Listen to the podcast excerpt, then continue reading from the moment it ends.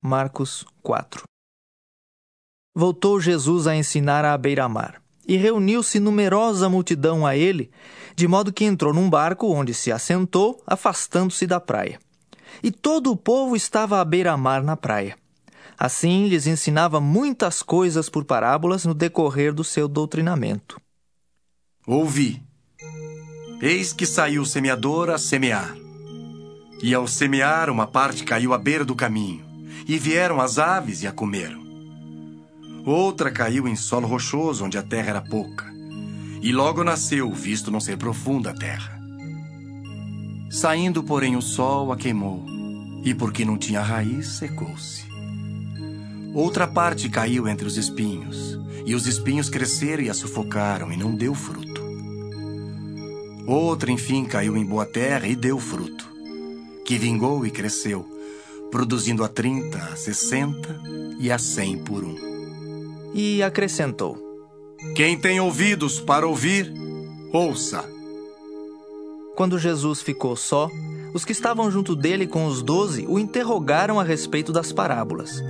Ele lhes respondeu: A vós outros vos é dado conhecer o mistério do reino de Deus, mas aos de fora tudo se ensina por meio de parábolas para que vendo vejam e não percebam, e ouvindo ouçam e não entendam, para que não venham a converter-se e haja perdão para eles. Então lhes perguntou: Não entendeis esta parábola e como compreendereis todas as parábolas? O semeador semeia a palavra. São estes os da beira do caminho, onde a palavra é semeada. E enquanto a ouvem, logo vem Satanás e tira a palavra semeada neles. Semelhantemente são estes os semeados em solo rochoso, os quais, ouvindo a palavra, logo a recebem com alegria. Mas eles não têm raiz em si mesmos, sendo antes de pouca duração. Em lhes chegando a angústia ou a perseguição por causa da palavra, logo se escandalizam. Os outros, os semeados entre os espinhos, são os que ouvem a palavra mas os cuidados do mundo, a fascinação da riqueza e as demais ambições, concorrendo, sufocam a palavra, ficando ela infrutífera. Os que foram semeados em boa terra são aqueles que ouvem a palavra e a recebem, frutificando a trinta, a sessenta e a cem por um. Também lhes disse: Vem porventura candeia para ser posta debaixo do alqueire ou da cama? Não vem antes para ser colocada no velador? Pois nada está oculto senão para ser manifesto, e nada se faz escondido senão para ser revelado. Se alguém tem ouvidos para ouvir, ouça. Então lhes disse: Atentai no que ouvis. Com a medida com que tiverdes medido, vos medirão também, e ainda se vos acrescentará. Pois ao que tem se lhe dará, e ao que não tem, até o que tem lhe será tirado. Disse ainda: O reino de Deus é assim como se um homem lançasse a semente à terra. Depois dormisse e se levantasse de noite e de dia, e a semente germinasse e crescesse, não sabendo ele como.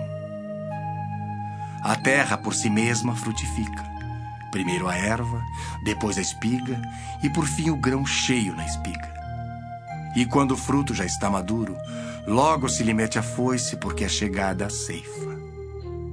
Disse mais: Aqui assemelharemos o reino de Deus. Ou com que parábola o apresentaremos? É como um grão de mostarda que, quando semeado, é a menor de todas as sementes sobre a terra.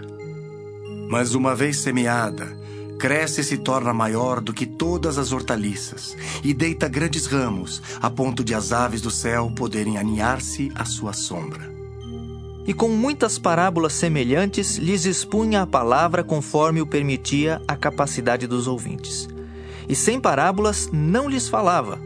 Tudo, porém, explicava em particular aos seus próprios discípulos. Naquele dia, sendo já tarde, disse-lhes Jesus: Passemos para outra margem.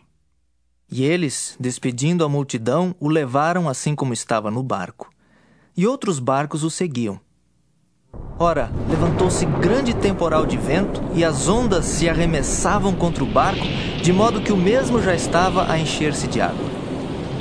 E Jesus estava na polpa, dormindo sobre o travesseiro. Eles o despertaram e lhe disseram: Mestre, não te importa que pereçamos? E ele, despertando, repreendeu o vento e disse ao mar: Acalma-te, emudece. O vento se aquietou e fez-se grande bonança. Então lhes disse: Por que sois assim tímidos? Como é que não tendes fé? E eles, possuídos de grande temor, diziam uns aos outros: Quem é este que até o vento e o mar lhe obedecem?